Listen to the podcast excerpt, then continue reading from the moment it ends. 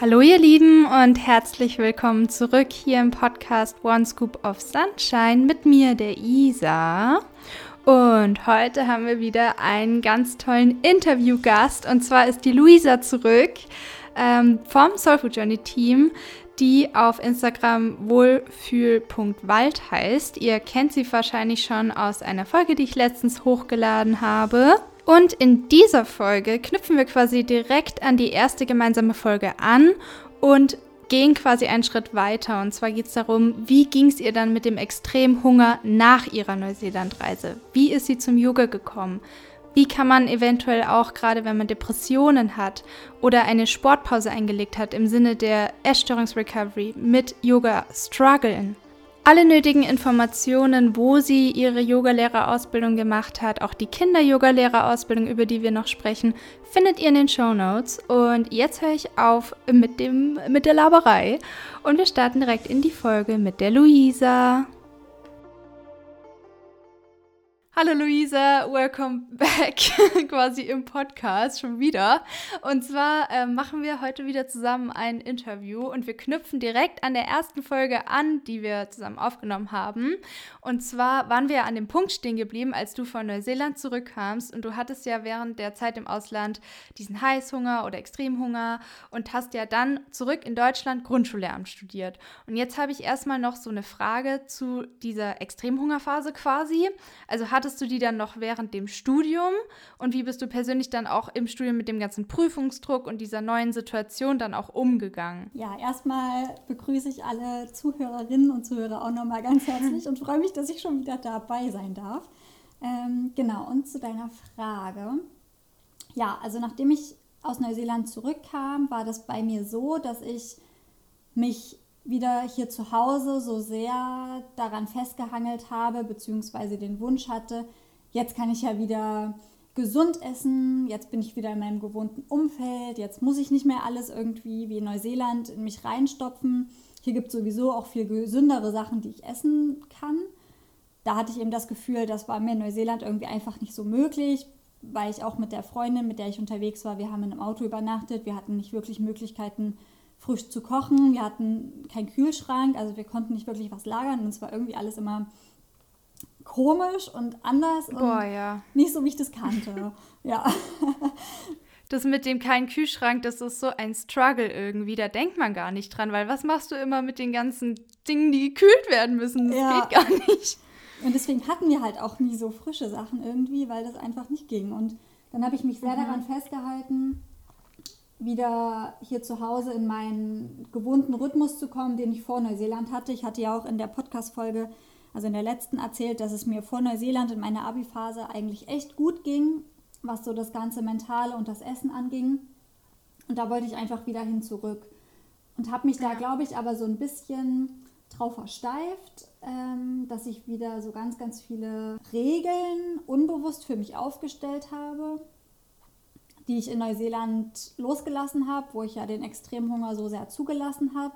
Und als ich dann wieder zurück in Deutschland war, wollte ich das irgendwie nicht mehr wahrhaben und habe das auch gar nicht, auch in Neuseeland damals nicht, so als Extremhunger für mich definiert, sondern dachte irgendwie einfach, mir bleibt jetzt ja nichts anderes übrig und irgendwie fühle ich mich einfach hier einsam und das war so das Einzige, woran ich mich festhalten konnte habe aber nicht verstanden, dass das noch daher rührte, dass ich vor Neuseeland so lange mir Sachen verboten habe und das sozusagen einfach nur zusammengefallen ist, dass dieser Extremhunger dann losging, als ich in Neuseeland war. Also ich glaube, das wäre genauso gewesen, wenn ich in Deutschland gewesen wäre, dass dann auch genau zu der gleichen Zeit dieser Extremhunger sich bei mir gemeldet hätte, sage ich mal.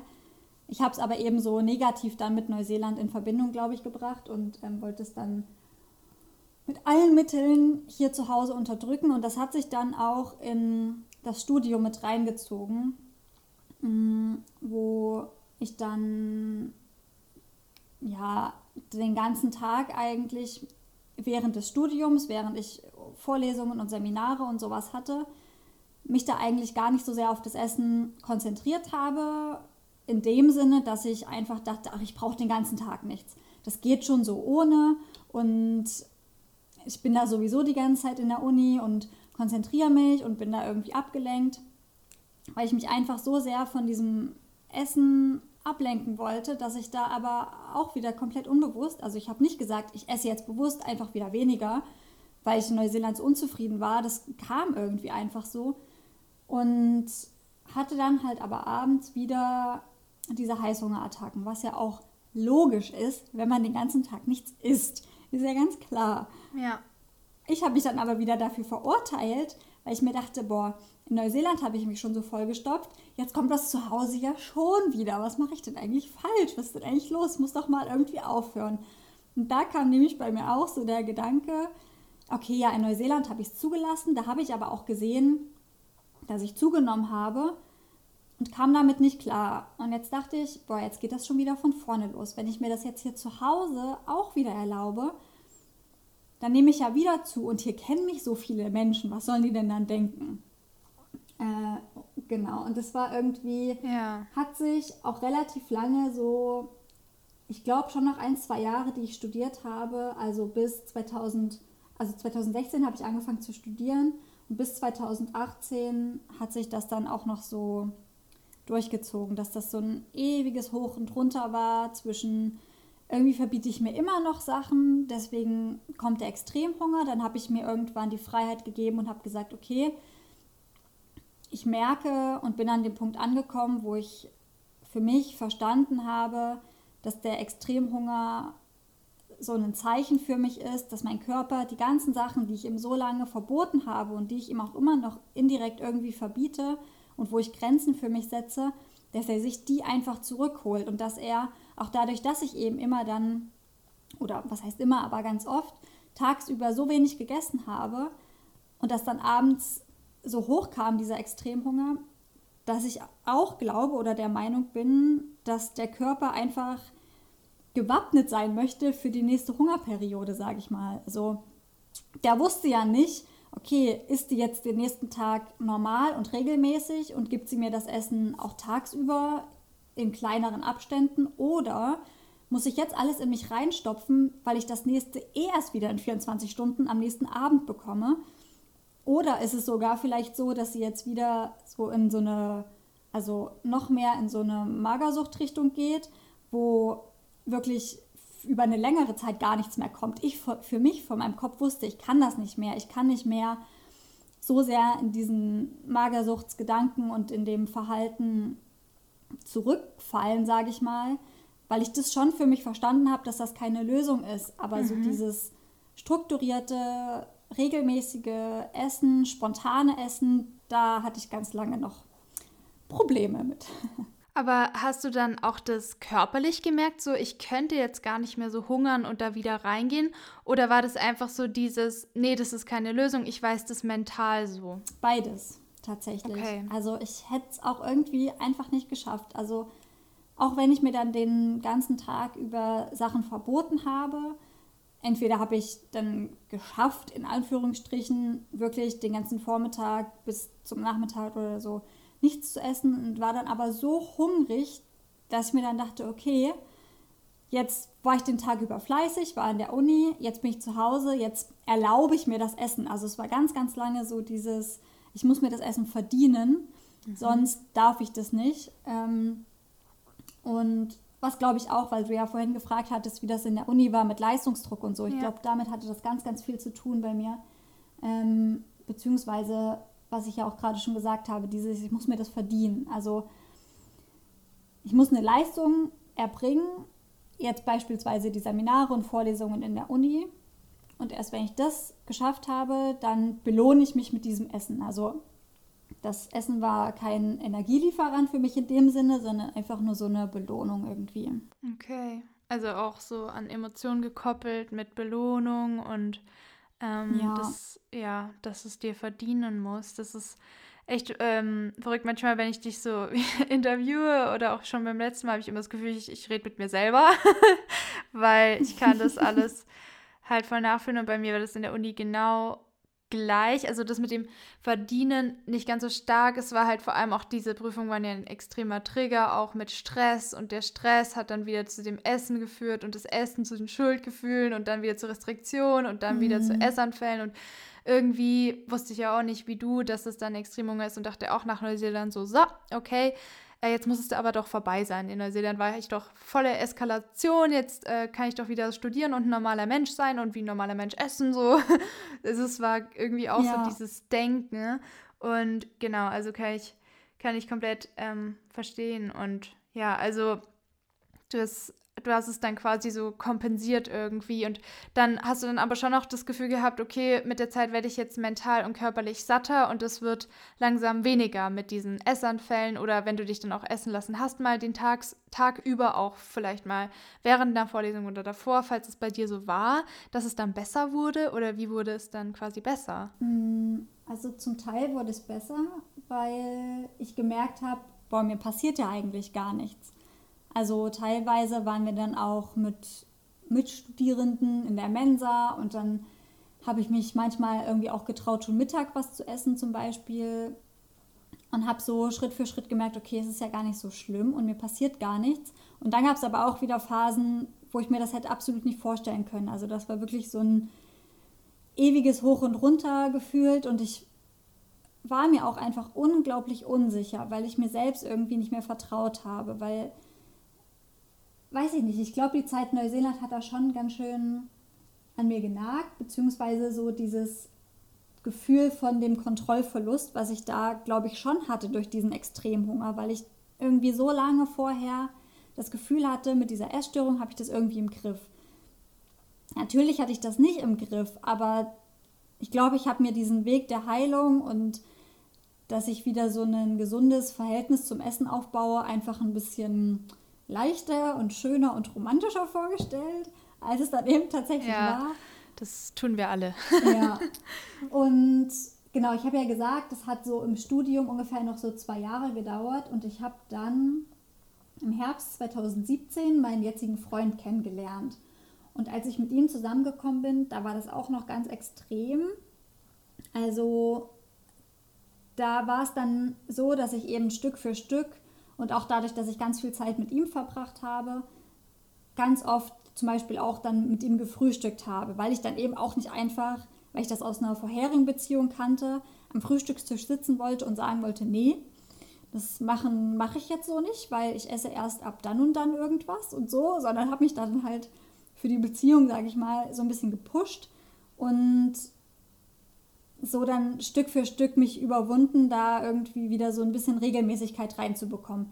Weil ich ihm das, glaube ich, also ich habe ihm das schon relativ am Anfang erzählt, so meine ganze Geschichte und so, aber ich wollte eben nicht, dass er mich damit so verbindet. Äh, und habe dann da gefühlt alles dafür geben wollen, hatte dann aber trotzdem, auch wenn ich tagsüber normale Mengen oder für mich eben gute normale Mengen gegessen hatte und eigentlich dann auch abends gar nicht mehr so den Hunger hatte, kam dann abends trotzdem wieder dieser Heißhunger und dann gab es da wirklich Abende, ist jetzt wahrscheinlich verhältnismäßig für den einen viel, für den anderen wenig, aber für mich war das in dem Moment einfach nicht unbedingt immer viel zu viel, was ich da gegessen habe, aber ich habe einfach gemerkt, selbst wenn ich jetzt wollen würde, ich könnte nicht aufhören und das hat mich so verrückt gemacht, also ich habe dann halt, wenn ich eine Tüte Gummibärchen angefangen habe oder eine Tüte Chips oder eine Tafel Schokolade, dann musste die aufgegessen werden. Ja. Hm. Und mein Freund saß immer daneben und hat sich dann halt mal so ein Stück genommen oder hat auch mal nur von einem Stück so die Hälfte abgebissen, einfach weil er so das Gefühl haben wollte. Und ich saß daneben und dachte mir so, wie zum Himmel machst du das? Wie kannst du einfach da nicht weiter essen müssen? Also ja. Ich fand das so unvorstellbar. Das war absolut verrückt irgendwie. Und da kommt man sich so verfressen vor. ja. Ich kam mir auch so verfressen vor. Und er hat mir da zum Glück nie ein negatives Gefühl gegeben. Und hat es auch, weiß ich nicht, eher bestärkt und hat gesagt, na, mach halt. Also, ja, meiner auch. So viel wie ich am Tag, also er meinte dann halt auch, so viel, so viel wie ich am Tag immer im Kühlschrank stehe und irgendwas rumsnacke. Also da kannst du doch auch abends mal eine Tafel Schokolade essen, ist doch völlig egal. Und ich glaube, so dieses, teilweise auch bei der ganzen Essensthematik bei ihm, so dieses Unemotionale, sage ich mal, dass für ihn ist einfach, ja, mach halt. Also, mir ist es komplett egal.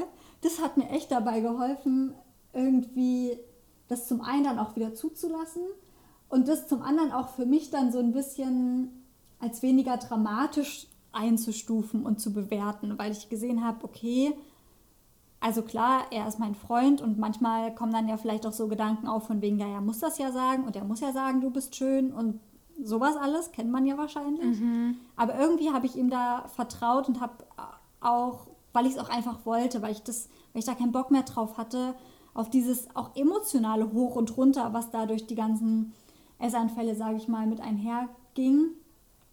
Ich hatte einfach so keinen Bock mehr drauf und ich glaube, das ist auch ganz, ganz wichtig, dass der Leidensdruck groß genug sein muss, um da wirklich so ein ja. bisschen die Reißleine zu ziehen. Und das war bei mir definitiv der Fall. Und deswegen konnte ich mich da, glaube ich, ganz gut auch auf ihn drauf einlassen und habe da so ein bisschen seine Denkstrukturen übernommen, beziehungsweise habe mich da einfach so an ihm orientiert und ja, genau. hat ja dann auch teilweise mitgegessen oder so. Also das war dann irgendwie, wurde dann halt ganz normal. Und da war dann der Punkt, den ich in Neuseeland noch nicht erreicht hatte, weil in Neuseeland war es so, ich habe einfach gegessen, gegessen, gegessen, gegessen und es hat irgendwie gefühlt niemals aufgehört. Und es waren dann so genau diese Gedanken und Überzeugungen, die sich in mir bestätigt haben, dass dieser Extremhunger einfach niemals aufhört und ich einfach immer weiter zunehme. Und als ich dann aber eben 2018 mit meinem Freund zusammen war und wir dann auch relativ schnell zusammengezogen sind, also wirklich viel beieinander waren und ich da immer so eine Person um mich drum herum hatte, wo ich ganz genau wusste, ich kann einfach wirklich so sein, wie ich bin und ich bekomme den Raum geschenkt, den ich brauche, weil ich auch einfach eine Person bin, die gerne viel Zeit mit sich alleine verbringt. Bei meinem Freund ist ja. es zum Glück eben auch so und dadurch war das irgendwie. Ja, bei meinem auch.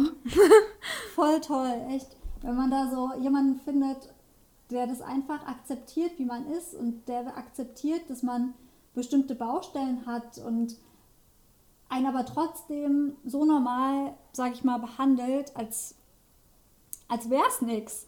Und da habe ich dann zum ersten Mal so mich dem Ganzen eben nochmal hin, hingeben können und habe das einfach zugelassen am Abend. Und irgendwann so Stück für Stück habe ich dann abends gemerkt und auch tagsüber, okay, ich habe irgendwie gerade gar nicht mehr so das Verlangen nach einer Tafel Schokolade oder nach einem ganzen Eisbecher. Ich könnte das jetzt gerade essen, hatte dann teilweise eben noch Angst, wenn ich jetzt ein Stück Schokolade esse, okay, was passiert dann? Ich, muss ich dann wieder gleich die ganze Tafel essen? Hab's aber eben nicht immer, also nicht jeden Tag geschafft, aber immer wieder öfter, mir dann einfach zu trauen und zu sagen, okay, ich probiere das jetzt. Und ich nehme jetzt einfach erstmal nur was weiß ich, fünf Stück Schokolade aus dieser Tafel, gehe damit in ein anderes Zimmer und genieße diese fünf Stück Schokolade ganz, ganz achtsam und versuche mir dann auch zu sagen, okay, das reicht jetzt, das ist auch okay. Wenn ich noch voll Bock drauf gehabt hätte, hätte ich mir vielleicht noch ein Stück genommen. Aber ich habe dann irgendwie nicht mehr so wie in Trance einfach alles in mich reingestopft sondern habe das probiert langsamer und bewusster und achtsamer zu essen, mehr zu genießen und auch wirklich darauf zu hören, okay, braucht mein Körper gerade wirklich ein Stück Schokolade äh, oder ist vielleicht irgendwie was ganz anderes. Also weil da stecken so viele unterdrückte, bei mir auf jeden Fall, unterdrückte Emotionen dahinter, die diesen Extremhunger bei mir ausgelöst haben und so viel Unsicherheit was ich damit vorher nie in Verbindung gebracht habe. Aber mhm. ich, ich kann dir auch ehrlich gesagt gar nicht mehr sagen, wie ich dann darauf kam, das einfach mal, einfach mal in Anführungsstrichen, so mit so einem achtsameren Blick zu betrachten. Aber das war echt ein Game Changer. Ich glaube aber auch, dass da eine große Rolle spielt, dass der Körper satt genug ist, grundsätzlich dass mhm. es möglich ist. Weil zum Beispiel, ich hätte das lange nie gepackt mit den fünf Stück. Ich habe das nämlich auch immer versucht, weil ich dachte, ich habe mir da lauter Ratgeber im Internet auch durchgelesen. Ja. Nimm dir fünf Stück auf ein kleines Tellerchen, setz dich damit hin und genieße es halt so, also so wie du das eben meinst und halt mhm. an, in der Anfangsphase, sage ich jetzt mal vor allem so, also die Anfangsphase, damit meine ich jetzt eineinhalb Jahre, keine Ahnung, bei mir ging das ja so alles so ewig. Ja. Da hätte ich das irgendwie nie gepackt und dann jedes Mal, wenn ich versucht habe, mich zu zwingen, dann diese Menge einzuhalten, wie in den Ratgebern halt so steht und so, dann ist es noch mehr ausgeartet. Also ich glaube auch, das ging nämlich, was du meinst, das ging bei mir erst nach einer ganz langen Zeit unbändigen Essen, also kom komplett ungezähmt quasi. Ja. Da ging das dann mit dieser Achtsamkeit auf einmal so besser, aber man kann es wirklich nicht erzwingen. Und der Körper braucht da so voll so seine Zeit, habe ich das Gefühl. Ja. Aber ich finde das ähm, cool, was du gesagt hast, auch mit dem Kühlschrank. Da muss ich so an mich denken, wie oft ich, ich habe den Kühlschrank, glaube ich, 100 Mal am Tag aufgemacht, einfach reingestarrt, wieder zugemacht, irgendwas rausgeholt, wieder zugemacht. Ich weiß nicht, wie oft ich diesen Kühlschrank, das muss natürlich so ein hoher Energieverbrauch gewesen sein, aufgemacht habe. Unfassbar, muss ich richtig lachen. Und dein Freund, der hört sich echt auch so wie meiner an. Und man denkt ja auch echt länger, lange so, der lügt mich doch an, das findet der, der findet meinen Körper nicht schön, das kann nicht sein. Mhm. Der lügt. Aber jetzt im Nachhinein weiß ich es einfach so, das, das hat er echt ernst gemeint, das ja, und das gibt einem ja auch so einen Selbstwert-Push dann nochmal. Und ja, ich sage jetzt nicht, Total. ihr braucht alle unbedingt einen Freund, um zu recovern oder eine Freundin. Nein. Aber nein, nein, nein, ähm, das, das war halt bei sagen. uns vielleicht ein Faktor, der halt geholfen hat. Aber das kann auch eine Schwester sein oder eine beste Freundin oder eine Mama oder irgendwer, der halt zu einem steht und einem das Gefühl gibt, hey, das ist okay, was du da machst. Das ist halt deine Recovery, ist okay, ist normal. Oder man gibt sich selber das Gefühl, kann man auch schaffen. Wobei ich eine Support-Person schon sehr hilfreich fand auch. Ich glaube, das siehst ja. du wahrscheinlich auch so, es war schon sehr toll. Ja. Ähm, ja, aber ich war dann auch so, mein Freund hat ja durch die ganze Phase, das muss ich jetzt echt kurz sagen, schon ganz schön zugenommen, weil irgendwann hat er dann angefangen, so wie ich zu essen. Und ich habe ja so viel gegessen. Und oh, ich wollte immer bei ihm so abgucken, was er isst. Und auf einmal fängt er an, so viel wie ich zu essen, weil er dachte, ach ja, stimmt, ja. wir können das ja mal machen. ja, aber dann haben wir halt zusammen zugenommen. Aber wie schön ist es denn bitte, wenn man da so eine Person hat, die das so mitmacht und die einen irgendwie nicht verurteilt oder irgendwie das komisch beäugt. Also ja, echt schön. Also ja, es war dann auch lustig teilweise irgendwie alles. Also das war, das ja. hat so eine Leichtigkeit da reingebracht und nicht so dieses, oh ja. Gott, Extremhunger, oh Gott, Zunahme, mein Leben endet gleich oder so. Es war einfach so, Total. ach ja, ja. setzen wir uns halt hin, äh, schauen Fernsehen, dann eine Pizza und dann noch Eis und dann noch eine Wassermelone und dann wieder Kirschen. Wir haben da so alles durcheinander gegessen und es war echt genial. Und, und, dann waren wir voll am Abend und dann, wie du gesagt hast, man merkt dann wirklich wirklich so die Kommunikation vom Körper, der dann echt sagt, wow, krass, irgendwie fange ich an, dir zu vertrauen, du gibst mir ja Essen, mhm, wir sind voll, keine Hungersnot, alles ja. klar. Und Tag für Tag, am Anfang ist er noch sehr skeptisch, aber Tag für Tag wird er immer so ein bisschen sicherer. Aber sobald du dann wieder anfängst zu kontrollieren und so, dann ist er gleich so, habe ich doch gleich gewusst, doch eine Hungersnot und dann geht es wieder ja. von vorne los. Und das ist echt mal gut, das so zu formulieren, wie du es auch gemacht hast, dass der Körper diese Intelligenz hat und das so versteht, die Sig Signale auch. Also ja. ja. total der gute Punkt, wirklich. Und der apropos Körper, ja. Ja, ich wollte nur noch sagen, was du vorhin gesagt hast, dass es natürlich ganz, ganz wichtig ist, da, also zum einen, dass es ganz schnell wieder passieren kann und das deswegen glaube ich auch, oder unter anderem deswegen die Rückfallquote so hoch ist, weil man eben, mhm. weil der Kopf oder das Gehirn sich so schnell wieder umstellt und sofort wieder alle Alarmglocken bei ihm angehen, wenn man genau. irgendwie genau. einen Tag ein so, ja, einen Tag mal irgendwie restriktiver ist oder sich irgendwie auch nur Kontrollgedanken einschleichen oder so. Und natürlich, was du auch noch gesagt hast vorhin mit diesen fünf Stück Schokolade und so, das hat bei mir auch so oft nicht geklappt. Oh mein Gott, kann ich, weiß ich nicht. Habe ich aufgehört mitzuzählen, habe ich nie angefangen mitzuzählen, aber könnte ich dir nie sagen, weil das einfach, wie du auch gesagt hast, man muss sich dem Ganzen, glaube ich, einfach einmal komplett hingeben, um den Körper alles, alles, alles, alles zurückgeben zu können, was er jemals nicht bekommen hat und was er sich da zurückverlangt damit sich da auch einfach wieder so ein Vertrauen aufbauen kann zwischen einem selbst und dem Körper, was eben ein Aspekt ist, wodurch das passieren kann, eben dadurch, dass man sich einfach mal diesen ganzen Gelüsten und dem Verlangen nach dem Essen und allem, was der Körper da so braucht, hingibt. Ja, das stimmt. Ja, und das ist halt echt so. Also ich fand, aber ich fand es cool, dass du es dann, wahrscheinlich warst du ja dann auch schon die ganze Zeit im Extremrock, dass dann überhaupt mal angefangen hast zu versuchen, weil dann kann man ja auch so ein bisschen testen, wie schaut es aus, wie ist der Körper, wie ist der Stand so. Wenn ich jetzt ähm, zum Beispiel auch eine Schale Porridge esse mit irgendwie Schokolade, das wäre jetzt so voll meins oder ja, kann ich, ähm, reicht mir das dann oder braucht er noch mehr? Wo, wo stehen wir denn so im Extremhunger? Das fand ich eigentlich auch immer ganz gut, das so auszuprobieren. Und ja. genau, also mega wichtig, dass du das so nochmal so ausgedrückt hast.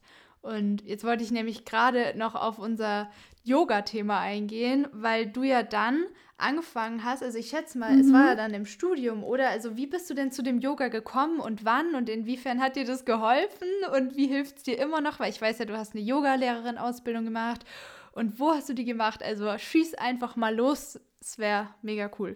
Genau, also ja, das Aktuellste ist eben die Yogalehrerausbildung. Die habe ich letztes Jahr im Mai, also Mai 2020 angefangen und bin im Februar 2021 jetzt damit fertig geworden. Und erstmal vorweg, ich habe die bei Way Yoga gemacht. Das ist ja ein Verbund, sage ich mal, den gibt es in unterschiedlichen Städten. Bei mir war die Ausbildung dann jetzt in Leipzig, weil das einfach das nächste war. Und genau, kann ich auch sehr empfehlen. Kommt natürlich wahrscheinlich immer drauf an, was man dann für eine Yoga-Lehrer-Ausbilderin oder für einen Ausbilder hat. Das ist ja bei allem so, aber ich war da sehr, sehr zufrieden. Können wir ja vielleicht auch einfach nochmal in die Infos von der Podcast-Folge oder so schreiben. Ja, mm. ja mach mal. Genau. Ja, wie ich dazu gekommen bin, war es gar nicht so leicht zu sagen, weil ich tatsächlich gar nicht genau weiß, wann und wie das bei mir angefangen hat. Also ich habe lange Zeit in meiner Kindheit und als Jugendliche geturnt und getanzt und habe, glaube ich, also habe damit irgendwann im Verein aufgehört, weil ich eben auch eine Sportpause gemacht habe und das eben auch, als ich so in diesem ganz extremen Untergewicht war und generell eben so gefangen in dieser Essstörung, mir das eben auch verboten wurde, so viel Sport zu machen oder generell Sport zu machen und so. Und darüber hinaus, als ich dann auch schon Normalgewicht hatte, habe ich aber trotzdem mit dieser Sportpause weitergemacht. Und habe dieses Yoga tatsächlich für mich entdeckt, als ich überlegt habe, okay, ich habe irgendwie, ich glaube, bei dir ist das ja so ähnlich, immer noch so Respekt, wieder mit dem Sport anzufangen weil man irgendwie Angst hat, da wieder so in so ein Extrem reinzurutschen ganz schnell oder dass das wieder zu so einem Zwang irgendwie wird mm, oder so negativ verbunden ist mit der Essstörung mit Abnehmen oder keine Ahnung, was für ja unguten Gedanken eigentlich. Und da bin ich tatsächlich dann auf Yoga gestoßen, weil das für mich auch so irgendwie was Ästhetisches hat, was ja auch beim Tanzen und beim Turnen so ist aber eben nicht so, jedenfalls das Yoga, was ich damals gemacht habe, nicht so diesen äh, Aspekt vom absoluten Auspowern ist und Kalorienverbrennen da überhaupt nicht im Vordergrund stand, sondern einfach, ich bewege meinen Körper, ich tue mir was Gutes, neben eben sowas wie Spaziergehen und so weiter, konzentriere ich mich da dann eben nur auf mich, habe aber im Kopf das Gefühl, ich habe mich bewegt, ohne jetzt vielleicht irgendwie viel verbrannt zu haben. Mm, und dadurch habe ich da wieder so ein bisschen in diese, naja, Sportroutine ist es nicht, aber in diese Bewegung gefunden, weil ich ja wusste, okay, Bewegung ist ja eigentlich was Gutes für den Körper. Also wir wären ja auch krank, wenn wir jetzt nur 24-7 über ganz, ganz viele Jahre einfach nur rumsitzen. Das ist ja auch nicht gut. Und, aber so dieses Mittelmaß zu finden, gerade nach so, einer, nach so einem Bewegungszwang und nach einer Essstörung, fiel mir und fällt, glaube ich, auch ganz, ganz vielen anderen unglaublich schwer. Und da war Yoga so ein Schlüssel für mich so ein bisschen. Ja, das ist nämlich auch voll mein Struggle, weil ähm, der, also es ist wie im Körper abgespeichert, so arg viel Sport, sobald ich das mache, dann, dann läuten alle Alarmglocken und dann kriege ich Panik und so ein richtig trauriges Gefühl. Und so war das auch damals, als ich im Untergewicht war, Untergewicht war und mich für die Sportpause entschieden habe. Da wollte ich ja immer joggen gehen, habe angefangen zu weinen und dann wusste ich, krass, es geht nicht mehr. Und das hat sich irgendwie so eingebrannt dass es jetzt, selbst wenn ich hundertmal denke, dass es was Gutes ist und es mir sage, dieses, diese Assoziation ist wie so in den Zellen drin, habe ich das Gefühl, ich weiß, ich kann es gar nicht beschreiben. Ja. Es ist so eine Muscle Memory vielleicht auch. Ich habe keine Ahnung, es ist einfach anstrengend und schlimm, psychisch gesehen. Und selbst Yoga ist dann grenzwertig oder Pilates Spazieren gehen ist kein Problem. Und ich, wie gesagt, ich track ja auch nichts oder Kalorien und das alles spielt auch für mich überhaupt keine Rolle mehr. Aber das mhm. ist einfach in so ein Kampf und was auch lange bei Yoga für mich so ein Kampf war bezüglich dem Selbsthass, ich weiß nicht, ob du das auch ähm, halt hattest, also klar, Depression, da hast du ja auch mal gesagt in der ersten Folge, du hast da einen Berührungspunkt. Und dann halt da erstmal sich zu motivieren, gerade mit depressiven Phasen fällt man ja immer wieder raus und kann schwer eine Gewohnheit etablieren, weil dann kommen wieder zwei Wochen Depressionen, dann geht es ja wieder eine Woche gut und man kann so nie in diesen Rhythmus kommen. Und dann zusätzlich noch bist du ja wirklich komplett präsent mit deinem Körper auf dieser Matte. Also du lässt dich auf ihn ein, du fühlst ihn, du nimmst ihn wahr. Und das wollte ich ganz lange gar nicht. Also ich wollte da gar nicht so den Körper so wahrnehmen und spüren und da irgendwie mit dem interagieren. Gerade in der Zunahme hat man ja oft so eine Abneigung gegen mhm. sich selbst. Und da dann das zu machen, ist extrem schwer. Und das wollte ich dich jetzt eben fragen, wie war das für dich und hattest du diese Gefühle auch? Weil ich habe noch nie da mit jemand drüber geredet und das war so verrückt, weil alle immer so, mach Yoga, mach Yoga. Und ich war auf dieser Matte und ich konnte es nicht aushalten, mit mir diese Zeit zu verbringen, also mit meinem Körper. Also ich kann es wirklich zu 100 Prozent nachvollziehen und mir ging es und geht es da auch teilweise noch so. Also ich mache auch nicht jeden Tag Yoga und ich fühle mich nicht jeden Tag Bombe in meinem Körper. Und das ist ganz, ganz, ganz, ganz schwierig, gerade am Anfang. Und gerade was du auch gesagt hast, weil beim Yoga ist es ja ganz oft so, dass es auf jeden Fall auch bei vielen hm, Übungen, die man macht oder bei vielen Yoga-Stunden, die ich auch mal besucht habe oder auch bei YouTube-Videos, ganz, ganz viel um dieses in sich hineinspüren geht, den Körper wahrnehmen geht. Und das kann auch tatsächlich, also gerade bei Depressionen, diese ganzen negativen, traurigen, mh, hm, sich selbst herunterziehenden und schlecht redenden Gedanken nochmal verstärken, wenn man da so sehr in dieses Gefühl reingehen soll. Und deswegen ist das eigentlich mega gut, dass du das nicht konntest und dass da auch dein Körper oder dein Kopf auch teilweise so abgeblockt haben, weil das also das kann einen echt richtig, richtig runterziehen und richtig zerstören. Da muss man echt aufpassen. Deswegen, also wir haben jetzt in der Yogalehrerausbildung jedenfalls gelernt, wenn da jetzt, also wenn ich eine Yogastunde geben würde und da kommen wirklich Menschen hin, die einem das vielleicht auch anvertrauen oder denen man auch ansieht, dass es denen echt nicht gut geht, mental, dass man da dann das Gespräch sucht und den Kontakt sucht und eben auch wirklich darauf hinweist und dann vielleicht, das wird eher nochmal empfohlen und die Erfahrung habe ich auch gemacht, dass man sich dann eher so aktivierende Yoga-Stunden sucht, wo man eben nicht so in dieses Reinspüren und ich atme in jede Zelle meines Körpers und ich lasse mich los und also so Power Yoga genau, eher so, dass man da Endorphine ausschüttet und Dopamin ausschüttet und mhm. weil Dopamin okay. dann eben auch wieder so depressive Verstimmungen, sage ich mal, lindern kann, aber ich wüsste jetzt nicht, ob ich wirklich bei ganz, ganz schweren Depressionen Yoga so pauschal empfehlen würde, weil man da echt, also das ist halt super individuell, was man da eben auch braucht. Das ist ja, ja, und es gibt auch nicht umsonst direkt Yoga-Therapie, wo das dann eben im 1 zu 1 mit einem Therapeuten passiert und der dann eben auch ganz genau gucken kann, wie geht's dir und solltest du da jetzt vielleicht lieber rausgeholt werden und wie weit kann ich gehen und so weiter.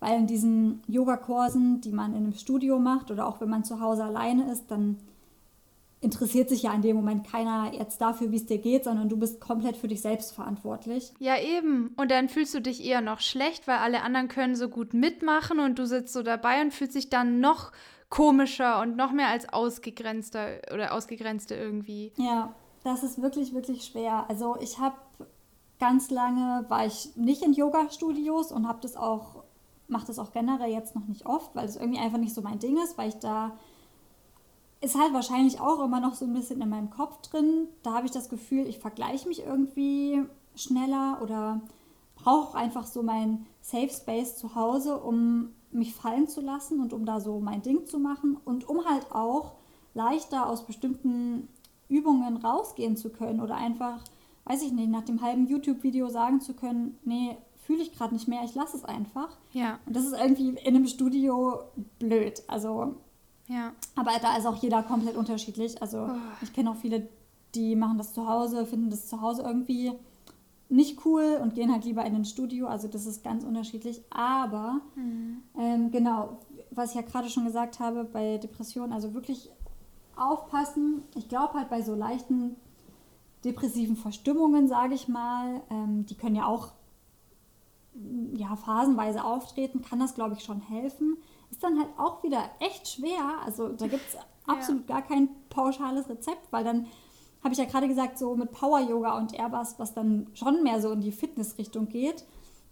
Also du kannst beim Yoga ja auch mega spitzen, aber dann, wenn du zum Beispiel Depressionen in Kombination mit der Essstörung hast, ist das halt vielleicht auch wieder scheiße, sage ich jetzt mal. Ja, Weil dann eben, geht das ja wieder in so eine genau. Und- Sportrichtung. Ja, genau. Und vor allem bei, also ich weiß halt, wenn ich in den Tiefen von meinen Depressionen drinstecke, dann, dann würde ich so Power-Yoga halt auch nie schaffen. Erstens, weil ich, weil ich mir egal bin, weil mir alles egal ist, weil ich mir in dem Sinne vielleicht dann auch nicht wert bin, denke ich mal. Und weil dann allein schon Duschen oder so voll die Herausforderung ist. Ich bin dann immer so froh, wenn ich überhaupt eine Hose anziehe oder so. Also jetzt ist es ja viel besser geworden, weil ich nehme ja jetzt, ich nehme halt auch Tabletten und das hat viel verbessert, aber also Ja. trotzdem kommen noch diese Tage oder Phasen, ist halt nur, nur sanfter. Halt, so ist es nicht so lang und sanfter. Aber ich weiß halt genau, wie das ist und da könnte ich dann echt nie so Power-Yoga machen, muss ich ehrlich sagen. Und wenn ich dann halt versucht habe, auch so Yoga zu machen, dann, dann war das so, wie, das habe ich ja schon gesagt, so unerträglich. Man ist auf dieser Matte und dann fühlt man noch mehr in sich rein und dann, dann bekommt man noch negativere Gedanken. Also wirklich so richtig, richtig negative. Und das finde ich auch richtig gefährlich, muss ich ehrlich sagen. Weil man dann ja, so erst. Aber ich finde, es kommt auch auf die Phase drauf an. Wenn du zum Beispiel aus einer depressiven Phase rauskommst und so merkst, es wird besser, besser, besser und dann sagst, okay, heute mache ich leichtes Yoga, dann kann das auch gut tun. Aber so richtig, richtig drin, da ist es eher kontraproduktiv für mich persönlich, glaube ich. Aber wie du sagst, dann mit Kombination mit Essstörung und was für eine Essstörung kommt dann auch wieder drauf an. Also es ist echt schwer zu sagen, ja. Man muss da, glaube ich, wirklich sich ausprobieren. Und da ist es auch total okay, wenn man das ganz, ganz oft abbricht und ganz, ganz oft sagt, nee, das, also der Yoga-Flow oder Yoga generell ist einfach gerade nichts Ja. für mich. Man darf das immer wieder probieren und ich mache das genauso. Also ich habe ich vorhin, glaube ich, auch schon gesagt, ich mache nicht jeden Tag Yoga, weil ich mich auch einfach nicht dazu zwingen möchte und weil das was sein soll, was ich mache, wenn mir gerade so der Gedanke aufkommt, oh, ich habe gerade einfach Lust, mich so ein bisschen zu bewegen. Aber ich, ich finde es auch ganz schwer, also das mag bei manchen vielleicht gehen, ich weiß nicht, wie das ist, bei Menschen, die vielleicht auch keine Berührungspunkte mit psychischen Erkrankungen hatten.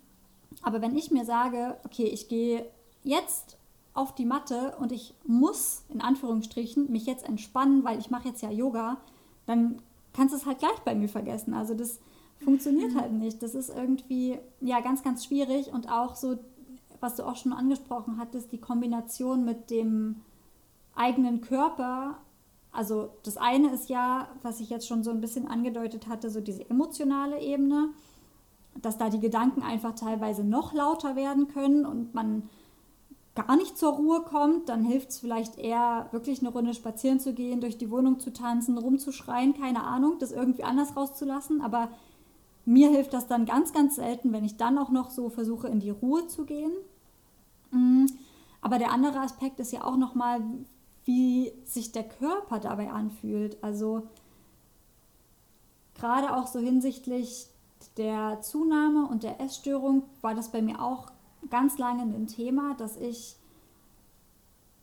ja, also bei vielen Yoga-Übungen sieht man ja auch einfach seinen Körper. Klar, man kann die Augen teilweise zumachen und so weiter, aber man ist die ganze Zeit so, man atmet die ganze Zeit oder soll tief in seinen Bauch einatmen. Das fand ich, oder das finde ich teilweise, wenn ich gerade irgendwie wieder so, eine, so einen Tag habe, wo ich mich einfach echt nicht wohl in meinem Körper fühle.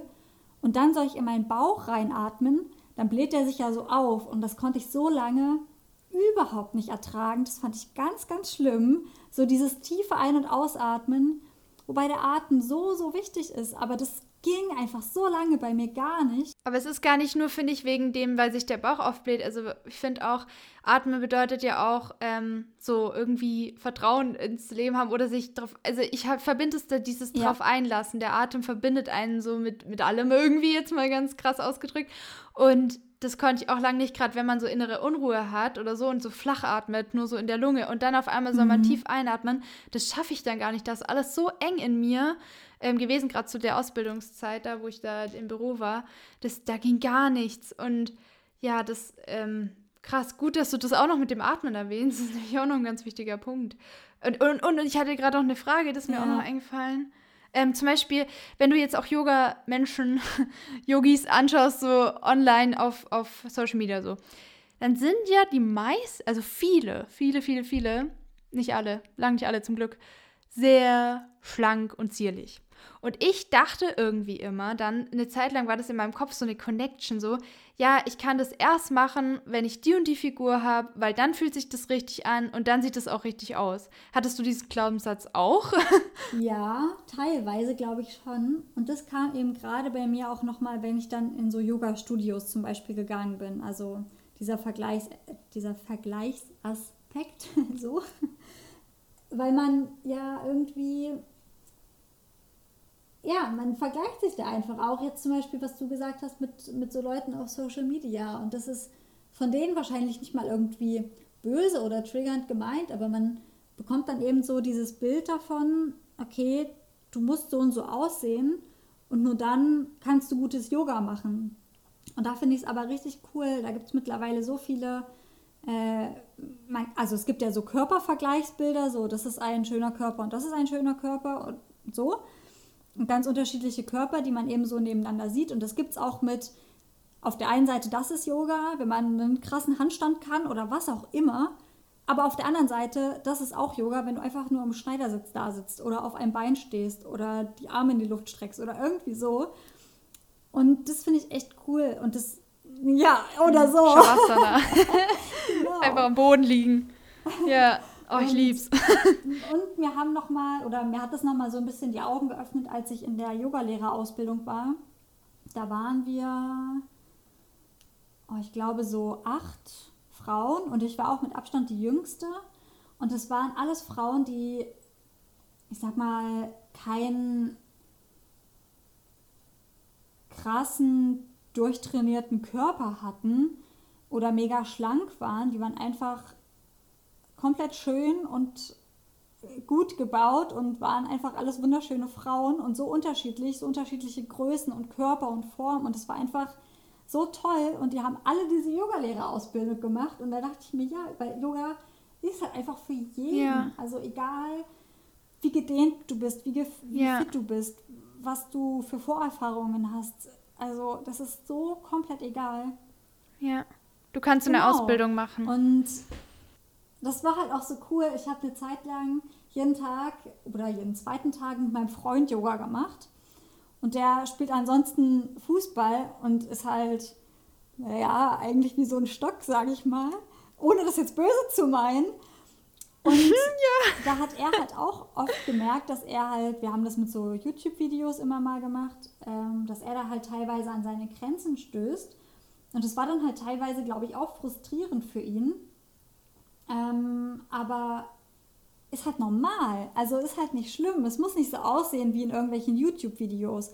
Es geht immer einfach nur darum, dass du für dich guckst, was tut mir gerade gut und so im Yoga-Studio oder auch die Videos, die sollen oder sind für mich meiner Meinung nach einfach so eine Inspiration und so ein Anstupser, dass man so ein bisschen was hat, wo man sich dran festhalten kann, wenn man eben bestimmte Übungen oder Abläufe oder sowas einfach nicht kann oder kennt und sich da jetzt auch einfach, also ich mache das auch noch super gerne mit Yoga-Videos, einfach weil ich da selber nicht drüber nachdenken muss, was mache ich denn jetzt als nächstes, sondern ich mache das einfach. Aber mache das alles so, wie ich es eben kann. Und wenn man so Yoga-Videos gerade auf YouTube ein paar Mal gemacht hat, dann muss man auch nicht mehr hingucken, um zu sehen, was kommt als nächstes oder was bedeutet die und die Übung, sondern dann reicht das, wenn dazu gesprochen wird und dann vergleiche ich mich auch nicht mehr mit der Person im Fernseher, die ich dann sehe, sondern mache das wirklich so zu, meiner, zu meinem Flow. Aber das hat, also wann habe ich mit Yoga angefangen? Ich würde sagen 2017.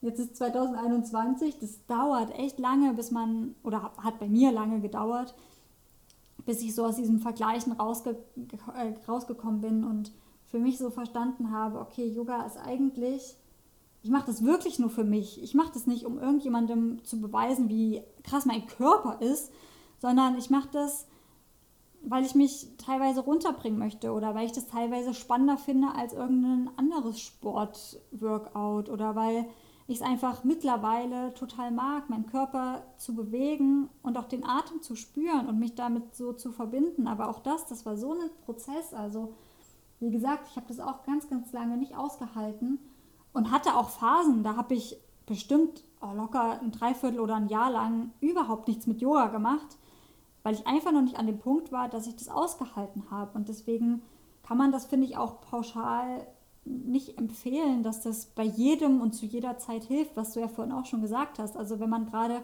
vielleicht wieder auf so einem Hochweg raus aus so einem Loch der Depression ist, dann probier es gerne aus und guck, ob es was für dich ist, ob es dir vielleicht gerade gut tut. Das ist auch so tagesabhängig. Also es kann den einen Tag sich absolut falsch anfühlen, an dem anderen Tag ist das irgendwie total angenehm. Ja.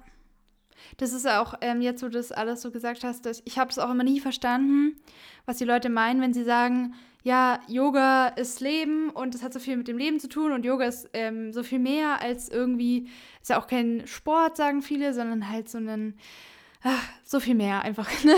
Und ähm, dann habe ich es immer nie verstanden, aber wenn man dann so drüber nachdenkt, zum Beispiel allein, was du jetzt sagst, vom Vergleichen loskommen, ist schon mal eine Lesson durch Yoga, die du da gelernt hast. Oder bei mir auf die Intuition hören, weil ich kombiniere mir gerne meine Übungen selbst zusammen. Also ich kriege so ein bisschen Panik teilweise, wenn ich Videos mitmache. Manchmal mache ich es ganz gern mit äh, Yoga with Adrian, die mache ich sehr gern, weil die mich so beruhigt. Aber oft kriege ich Panik bei so Videos. Ich, also ich glaube, das ist auch noch aus der Erstörungszeit.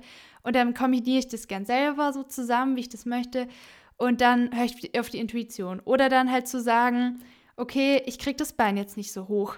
Ich lasse das jetzt. Gestern hat es geklappt, heute lasse ich das ist nicht schlimm. Ich muss jetzt nicht perfekt ja, sein so und dem Anspruch entsprechen. Oder ja, das, das, sind so viele kleine Erkenntnisse, die man so durch das irgendwie gewinnt. Und weil da halt auch keine Wettkämpfe sind wie beim Turnen oder beim Tanzen oder beim, keine Ahnung, sondern du machst halt das Yoga. Okay, in der Gruppe, da kann man sich wieder vergleichen, aber zu Hause, da schaut dir ja niemand zu, da musst du niemandem was beweisen. Und es geht wirklich nur um deine Gefühlswelt eigentlich. Und das ist halt, es ist ja auch meditativ irgendwie, wobei ich noch ein Struggle habe. Ich bin immer sehr viel am Denken, aber es wird besser. Mhm. Also das sind so viele Komponenten, das ist echt ähm, krass, ähm, jetzt wo du das sagst, fällt mir das auch nochmal auf, dass ich das unbedingt mal sagen wollte, weil ich habe es immer nie verstanden, was meinen die mit Yoga ist Leben, Yoga hat so viele Lessons, ich check das nicht, das ist doch nur ein Sport oder wie, also, aber da steckt viel ja. mehr dahinter, das ist Wahnsinn irgendwie und jeder kann da eigene Erkenntnisse auch finden. Könnte man auch mal eine Podcast-Folge machen, so unsere Erkenntnisse durch Yoga oder so das so sammeln, weil da gibt es bestimmt ja. ganz, ganz viele ja. und das ist dann genial. Jedes Mal, wenn ich so eine Erkenntnis habe, denke ich mir, genial. Oh mein Gott. wow. Krass. Und, und das sind auch ganz oft so Erkenntnisse, die, also die sind bei mir dann, weil, also ich habe mir das früher immer so vorgestellt, ich mache da so einen Yoga-Flow und komme so total in diesen Fluss und denke nicht mehr nach und bin so total im Einklang mit meinem Körper und dann habe ich die krassesten Erkenntnisse. So war das bei mir, muss ich ehrlich sagen, noch nie.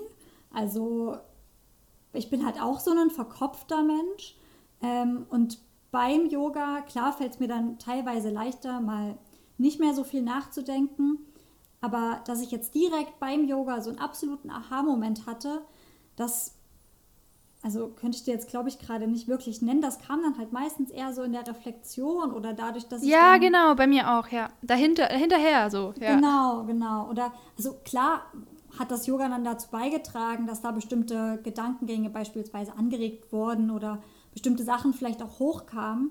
Aber es ist, deswegen ist es vielleicht, also glaube ich, auch wenn ich ganz oft ähm, so Yoga-Flows zum Beispiel abgebrochen habe, das hat sich dann in dem Moment ganz oft so für mich angefühlt, boah, jetzt kriege ich ja nicht mal hin, irgendwie 20 Minuten Yoga zu machen.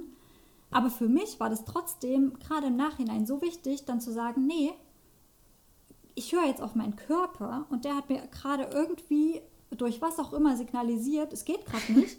Deswegen lasse ich das jetzt. Verrückt. Das ist doch das Tollste, was du machen kannst. Ja, das kannst, ist doch krass. Also, da hat das Nicht-Yoga machen dir auch schon wieder was beigebracht. Ja, Keine Perfektion. Ja, genau. Und es ist so. genau. Ja. Cool.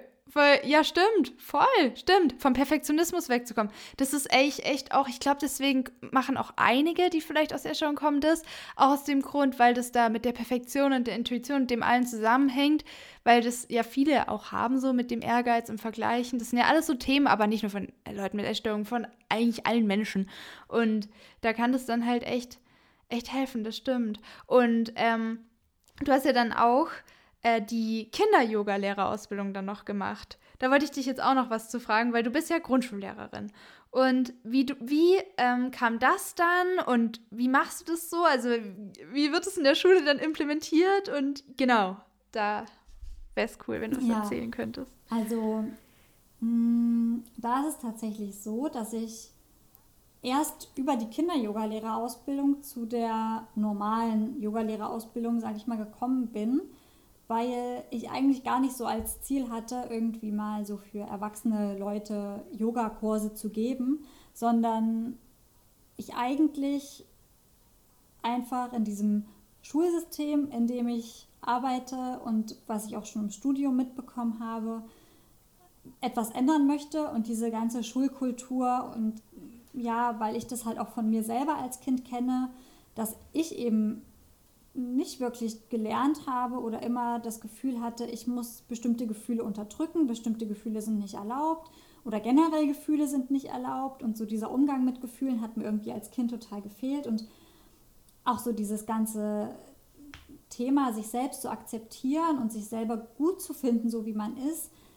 Ich finde, damit kann man nie früh genug anfangen und selbst wenn, also zum einen kann es ja Kinder geben, die noch total von sich überzeugt sind und total in sich selbst ruhen. Da kann man ja aber ansetzen und das Ganze bestärken. Oder es gibt aber auch schon so viele Kinder, die so sehr an sich zweifeln und so viele Schicksalsschläge schon erlitten haben oder äh, zu tun haben mit Mobbing oder ganz, ganz unterschiedlichen mhm. Sachen in unterschiedlichsten Altern. Und da kann man, finde ich, nie früh genug anfangen mit diesem ganzen Thema der Selbstakzeptanz und sich mit seinen Gefühlen auseinandersetzen zu lernen, zu lernen, dass man gut so ist, wie man ist. Und das wollte ich eben so ein bisschen mehr an Schulen bringen und habe mich dann eben für die Kinder-Yoga-Lehrerausbildung entschieden, weil ich da dachte, okay, da hat man so diesen, diesen körperlichen Aspekt, der ja auch bei Kindern super toll ausgeprägt ist, beziehungsweise man da einfach einen total schönen Zugang zu den Kindern auch erreicht, indem die sich einfach bewegen dürfen. Mhm. Und da wollte ich das einfach koppeln und die Kinder-Yoga-Lehrer-Ausbildungen, die sind aber, so wie ich das auf jeden Fall jetzt mitbekommen habe, immer relativ kom kompakt, logischerweise und eben ganz fokussiert auf den Zusammenhang von Kindern und Yoga. Und das hat mir irgendwie nicht gereicht und deswegen bin ich dann zu der normalen Yoga-Lehrerausbildung noch gekommen, weil ich eben so ein Rundum-Paket Wissen haben wollte. Cool. Genau, aber deswegen so Richtung Kinder-Yoga und ja, wie ich das in der Schule mache. Also ich bin ja gerade erst in meinem Referendariat und hatte da jetzt noch nicht so viele Möglichkeiten, das praktisch umzusetzen. Ähm, ich würde mir eben wünschen, in Zukunft, naher oder ferner Zukunft, hm, sowie AGs anbieten zu können, dann im Hort oder auch in Ganztagsschulen, auch während des Tages beispielsweise. Aber was ich jetzt auf jeden Fall schon machen kann, ist das eben im Unterricht zu integrieren in Form von Achtsamkeitsritualen und so kleinen Yoga-Sequenzen oder Begrüßungsbewegungsreimen, wo dann eben Yoga-Übungen mit verbunden wurden, wo den Kindern vielleicht, also manche Kinder, die kennen das, die wissen auch, boah, das heißt Yoga und wir machen Yoga. Mhm. Für andere Kinder sind das einfach nur Bewegungsübungen. Mir ist es komplett egal, ob die Kinder wissen, dass wir da Yoga machen oder nicht. Mir geht es einfach nur um den Effekt.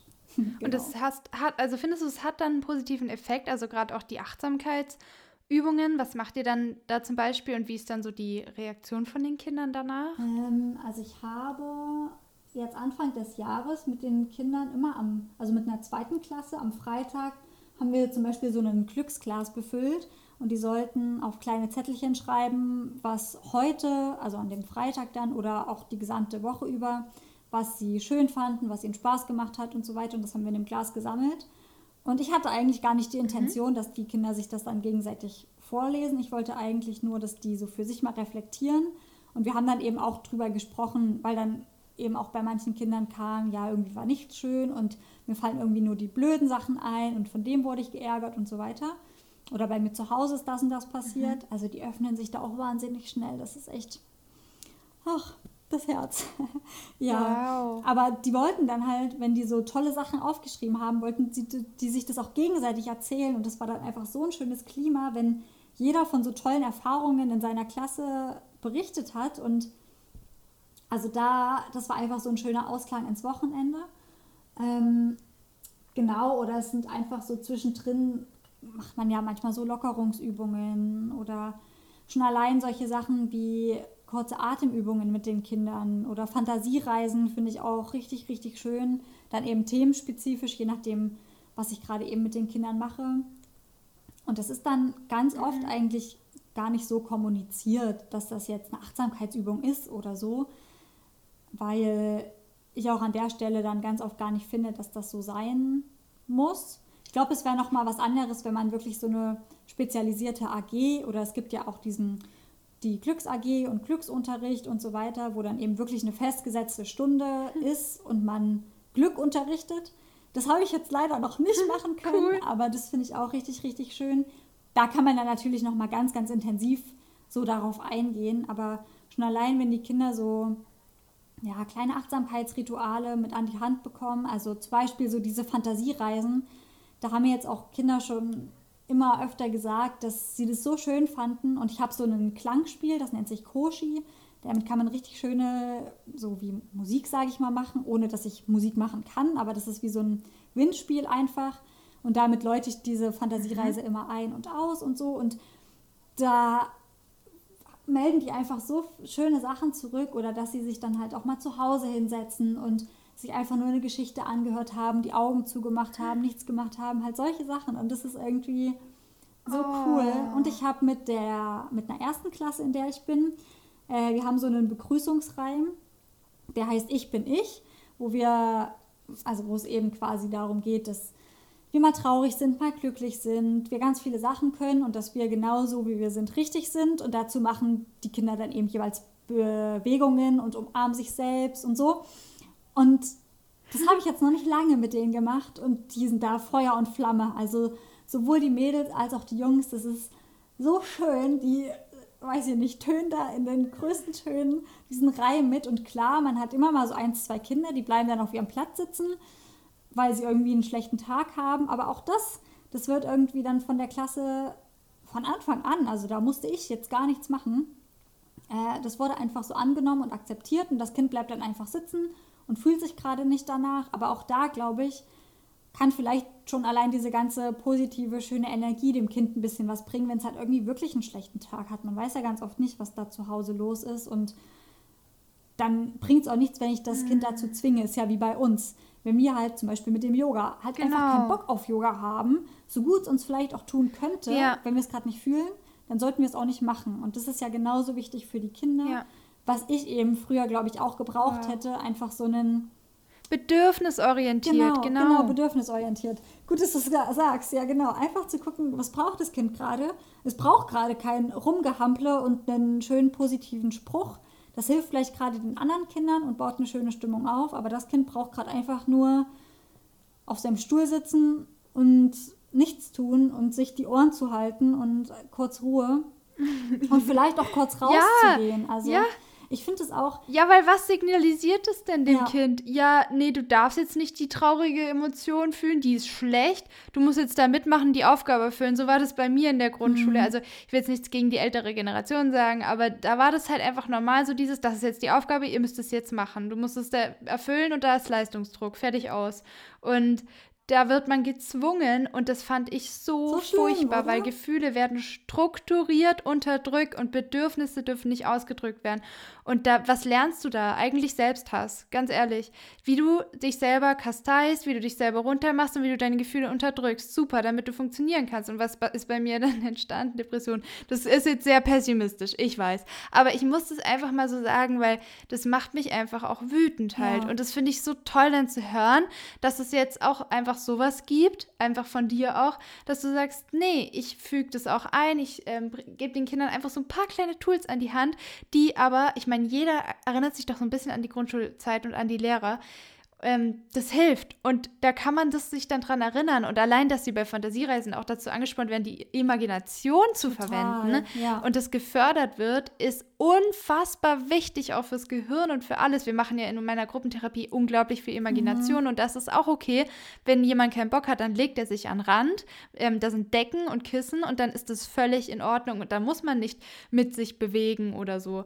Das ist richtig. Das ist okay so. Und das ist voll cool irgendwie. Also da bin ich richtig stolz auf dich, dass du das machst. Wahnsinn. Das ist auch so, glaube ich, das Einzige, was mich so ein bisschen in diesem System hält, dass ich mir einfach denke, das kann so einfach nicht weitergehen. Und ich habe einfach in meiner Schulzeit, glaube ich, am allerbesten gelernt, mich anzupassen und so zu sein, wie andere mich ja. haben wollen. Und deswegen natürlich, also kann ich jetzt nicht verschweigen, wenn ich vor einer Klasse stehe und dann hast du halt so ein paar Kinder, die da irgendwie sehr aktiv sind oder lautstark ihre Meinung äußern oder manchmal auch frech werden. Natürlich denke ich mir in dem Moment, oh, was, was mache ich denn jetzt am besten? Wie gehe ich damit um? Und wieso kann ich nicht einfach in Ruhe meinen Unterricht machen? So. Ähm, und gleichzeitig denke ich mir aber auch, eigentlich ist das so cool, weil dieses Kind steht einfach für sich ein und drückt einfach gerade mhm. aus, was es fühlt und braucht und kehrt sich nicht in sich zusammen und weiß ich nicht. Also ja, ich sehe mich da halt immer. Klein. Ich war so, genau, ich habe mich so klein gemacht in der Schule und war irgendwie so ruhig und zurückhaltend und schüchtern und ganz oft wird es ja dann mit so einer Respektlosigkeit, die die Kinder heutzutage an den Tag legen, verbunden. Und ja, kann auch sein, dass das da irgendwie mit reinspielt, dass sich die Kindheit einfach verändert. Und bei bestimmten Sachen denke ich mir auch so, boah, das hätte ich mich früher niemals getraut, so mit einem Erwachsenen zu sprechen oder dem so entgegenzusetzen, gerade auch schon so in der ersten, zweiten Klasse. Aber ich glaube auch ganz viel ist da, dass man einfach viel bedürfnisorientierter gucken muss und auch einfach anerkennen muss, dass nicht jedes Kind so ist, wie du es einfach nur haben möchtest, dass du nicht jedes Kind in eine Schublade stecken kannst und dass du, dass es auch einfach Arbeit mhm. ist, da ganz bewusst auf dieses Kind einzugehen und dass das nicht immer leicht ist, aber das mhm. weiß ich nicht. Ich finde das ganz, ganz wichtig. Und da lernt man wahrscheinlich nie aus. Also ich bin so oft überfordert in Situationen und denke mir auch in vielen Situationen, da habe ich jetzt auch nicht so gut gehandelt, wie ich das eigentlich hätte machen sollen, aber da ist man ja auch selber noch geprägt und also das ja. ist echt, weiß ich nicht, aber deswegen finde ich das ganz, ganz toll, dass es da immer mehr Leute gibt, die sich dafür einsetzen, dass man eben da schon bei Kindern anfängt und ansetzt, sich da zu sorgen, ganz bedürfnisorientiert zu gucken. Und da muss, damit das wirklich bedürfnisorientiert werden kann, auf jeden Fall auch ganz, ganz viel in diesem Schulsystem passieren, weil so wie das jetzt ist, ist das einfach, also da kann ich noch so viel versuchen, in den Unterricht einzubauen. Das ist trotzdem nicht so bedürfnisorientiert, wie ich es gerne hätte. Aber ja. Ja, klar. Ja, das ist aber immerhin toll, dass du es überhaupt machst. Und ich wollte auch noch sagen zu dir, was der vorher gesagt hat, das sind ja auch nur meine Empfindungen, wie ich das erlebt habe. Es gibt bestimmt ja. so viele, die äh, gleich alt sind wie wir und einfach eine super Schulzeit hatten, also in der Grundschule zumindest, weil dafür schon weiterführende Schule ist ja dann nochmal was anderes mit der Pubertät und so dann vielleicht. Ähm, aber ja, also das ist halt einfach unsere Erfahrung und das ist auch in Ordnung und ich stimme dir da vollkommen zu. Deswegen finde ich es toll, dass du diese kleinen Sachen auch einbauen kannst. Ich habe ja auch ein Praktikum in der Grundschule gemacht, drei Wochen, weil ich ja auch drei äh, Semester nach äh, Neuseeland da das studiert hatte, was ich aber auch wegen meiner Psyche aufgehört habe und weil ich irgendwie dann nach dem Praktikum auch gesagt habe, ich ich pack das nicht. Ich habe da auch noch nicht so diese Möglichkeit gesehen, dass ich da dann was verändern kann. Irgendwie habe ich mich da nur völlig fehl am Platz gefühlt und in dieser Welt irgendwie. Das war für mich dann einfach so, wow, oh Gott, nein. Da kam alles hoch von meiner Kindheit und das war dann einfach zu krass. Aber da war es teilweise auch schon so, dass es dann so, so Lernzirkel gab und dann konntest du dir aussuchen, welche Aufgabe du von diesen Stationen du zuerst machst. Das, allein solche Sachen finde ich schon mal cooler, als dieses, jeder macht jetzt Aufgabe 5.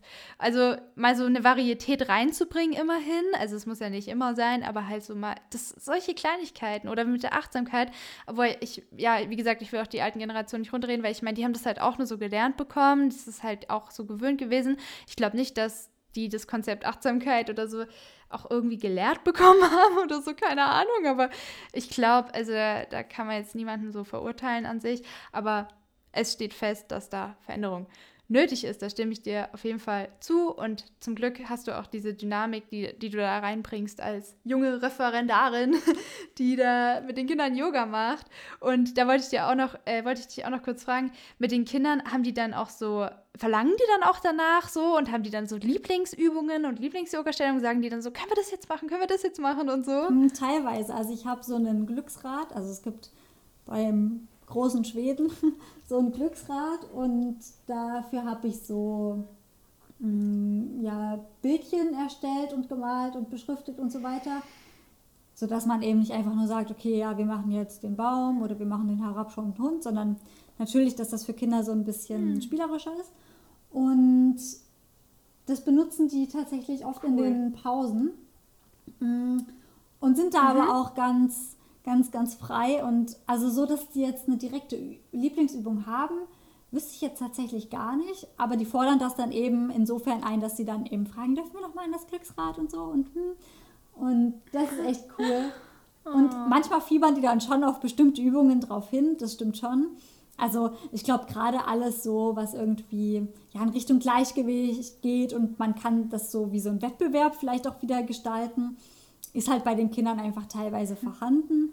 Äh, dann, also ja. das, das ist schon cool und ja, also auch wieder ganz, ganz unterschiedlich und ja. Ja, aber es ist ja trotzdem auch noch Spiel und aber schön genau. auch, dass du das dann alles da so selber so dir auch erdacht hast oder so mit reinbringst oder auch vielleicht aus der Kinder-Yoga-Ausbildung total total cool. Ich kann das ja dann auch noch in die Shownotes einfügen, mit, äh, wo du die Yogalehrerausbildung machst, gemacht hast oder die Kinder-Yogalehrerausbildung. Falls ja, sich da jemand gerne. für interessiert, kann er da nachschauen oder dich, denke ich, auch mal fragen oder so. Und das ist gerne, ja gerne. alles Immer total, alles. ja, genau. Und das ist schon mal sehr cool.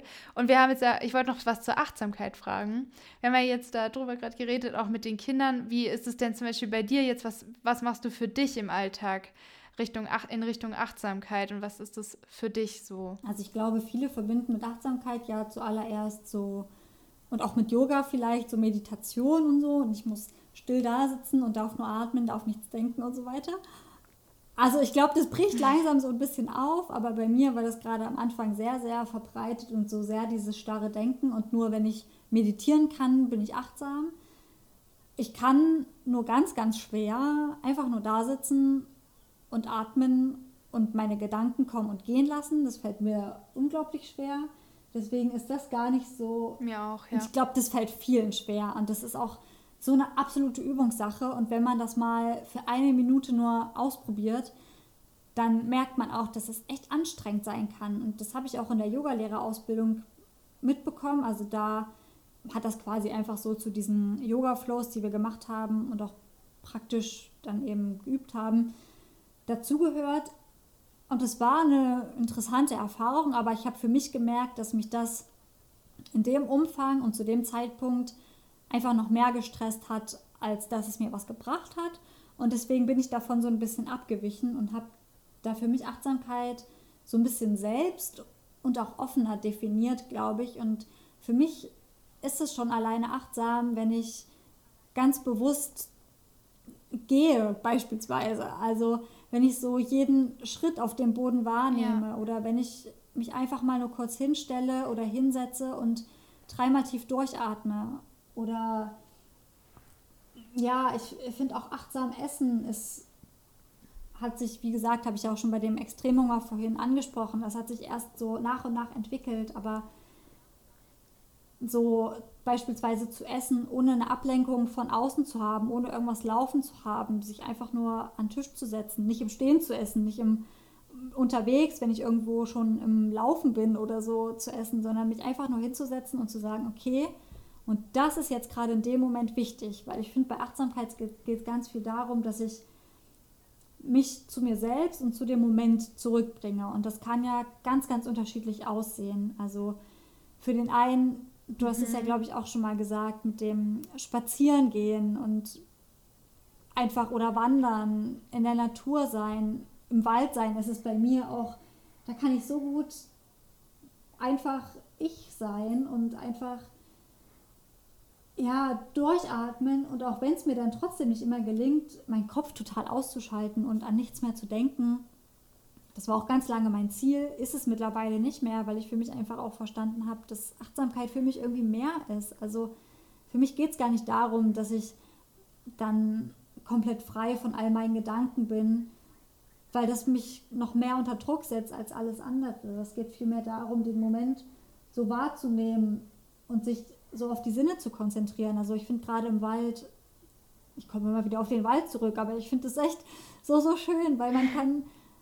man kann die Gerüche wahrnehmen, man kann hören, man kann spüren, wie man auf dem Waldboden sitzt, man kann spüren, wie die Luft ist, man kann vielleicht sogar das, was man riecht, auch so ein bisschen schmecken und so sich einfach in den Moment zurückzubringen. Aber man muss ja auch nicht in den Wald gehen. Also wie gesagt, wenn ich am Schreibtisch sitze und irgendwie was vorbereite oder was arbeite und einfach nur mal für zehn Sekunden die Augen schließe und durchatme und sage, jetzt ist gerade nichts anderes wichtig, nur ich, wie ich hier sitze und für mich mir den Moment nehme, um durchzuatmen. Das so mini kleine Dinge, das kann schon so viel ausmachen, finde ich, wenn man das regelmäßig macht, weil man damit ja auch einfach die Aufmerksamkeit auf sich lenkt und sich und seinem Körper signalisiert, okay, du bist es mir gerade wert, dass ich mir, und wenn es eben nur zehn Sekunden sind, diese Auszeit nehme. Für mich, nur für mich. Voll, ja. Und es kann echt für jeden was anderes sein. Zum Beispiel bei meinem Freund ist es, glaube ich, voll so, wenn er auf dem Motorrad sitzt oder so, dann,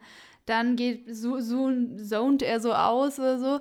Oder bei mir auch, ich habe es jetzt im Sommer, letzten Sommer zum Beispiel auch gemerkt, wenn wir dann äh, Stand-Up-Paddeln waren oder Spikeball gespielt haben, das ist so ein Ball, Ballspiel, dann bin ich da einfach so drin, dass ich wirklich dann voll da bin und die Gedanken sind einfach dann so, so, so entweder fließen sie oder sie sind teilweise weg und ich mache einfach nur noch und dann, dann spiele ich auch echt gut. Also wenn ich das dann, wenn ich in der Zone bin, dann, mhm. dann kann ich irgendwie gefühlt alles, dann, dann läuft es einfach. Also jetzt nicht super gut und perfekt, aber es läuft dann einfach gut, äh, wenn ich weniger denke.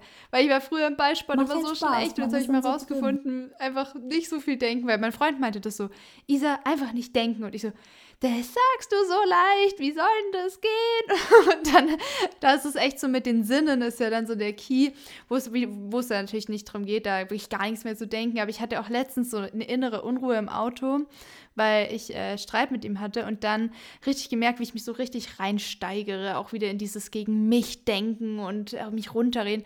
Und da habe ich echt so aus dem Fenster rausgeschaut, habe die Bäume angeschaut, das Fenster ein bisschen runtergekurbelt und habe halt gesagt, was rieche ich, was sehe ich. Habe dann so über meine Fingerknöchel gestrichen und habe so geschaut, sind noch alle da? Ja, alle noch da. Ich finde also so, ähm, was schmecke ich? Boah, irgendwie habe ich noch den ja. Kaffeegeschmack im Mund, ist aber nicht so geil.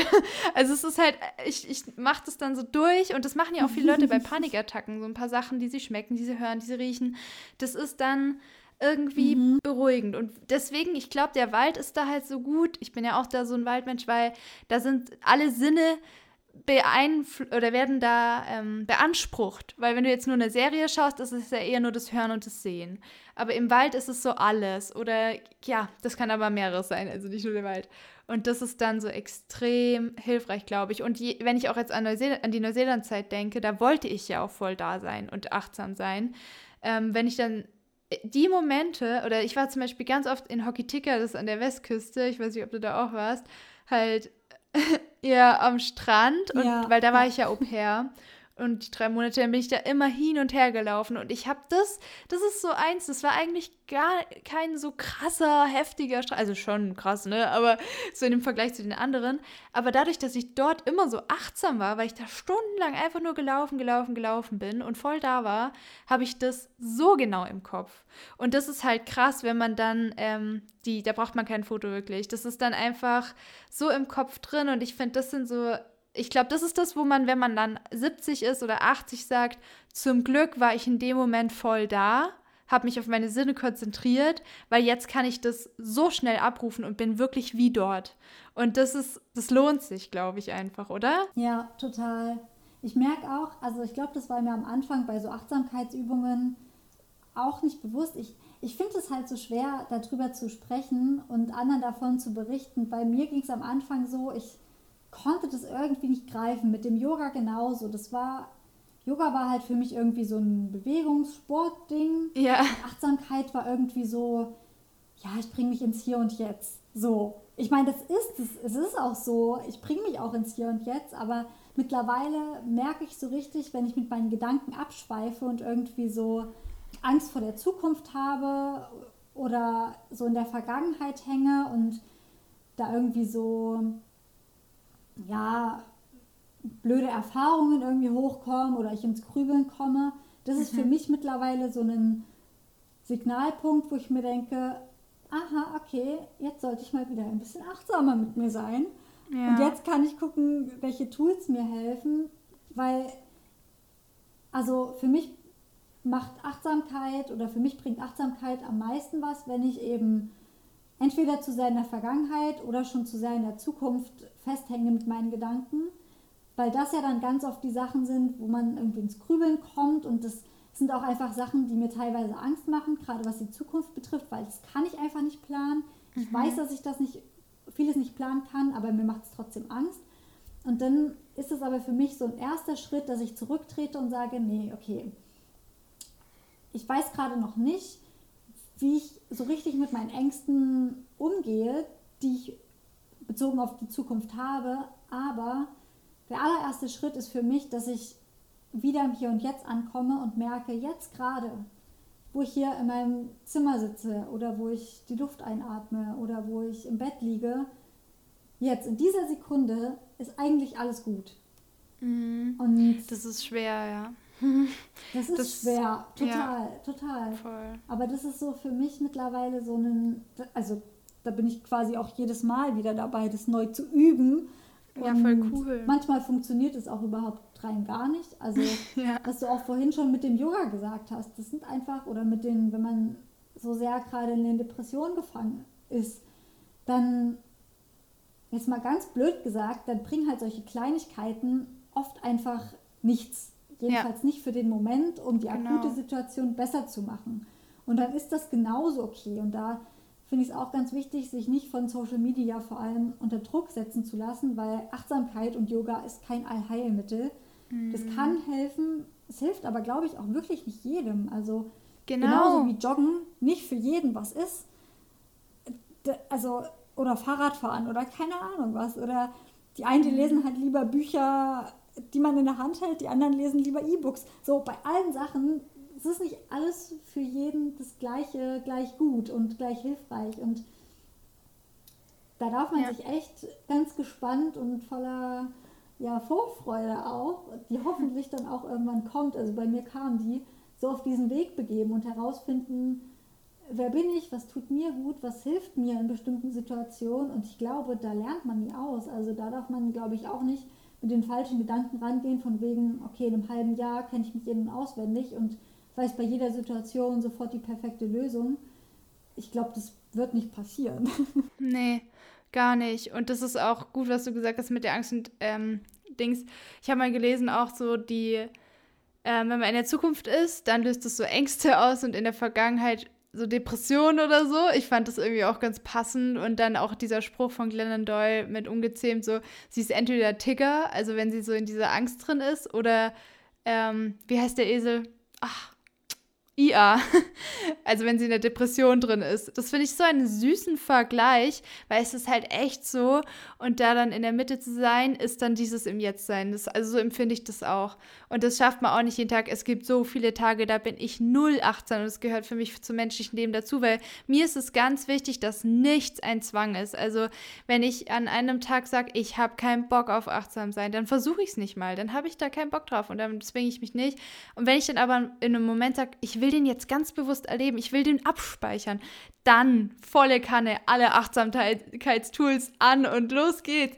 Und dann habe ich da auch Freude dran. Und Freude ist ja der, der, der Schlüssel eigentlich. Oder jetzt in so einer Paniksituation im Auto, da mache ich das ja, um mich zu ruhigen, beruhigen. Das ist ja auch was, was mir gut tut. Das ist ja auch balsam für die Seele dann in dem Moment. Oder irgendwas anderes, kann ja alles sein. Wenn das einem nicht hilft und man das macht einen eher aggressiv, dann don't do it. Dann ist das nicht das Tool für dich. Genauso mit Yoga. Wenn es sich nur aggressiv macht, dann lass es doch, weil ganz ehrlich, das ist halt auch eine Trendsache auf Social Media und man muss nicht, also man muss nicht Yoga machen, um da irgendwie cool zu sein oder dazugehören. Wenn mir das nichts geben würde, dann würde ich das auch nicht machen und ich teile es nur, um zu zeigen, hey, probier's mal aus, mir gibt es was, muss aber nicht, dann lass es, ne? Muss, das ist äh, nochmal ganz wichtig, finde ich, finde ich auch noch dazu zu sagen, und du hast es schon alles eigentlich genau so richtig ausgedrückt, du hast schon meine letzte Frage gefühlt ähm, beantwortet, wo ich noch fragen würde, was willst du noch mitgeben bezüglich Yoga und so. Und, aber dann frage ich jetzt eine andere Frage. Ha.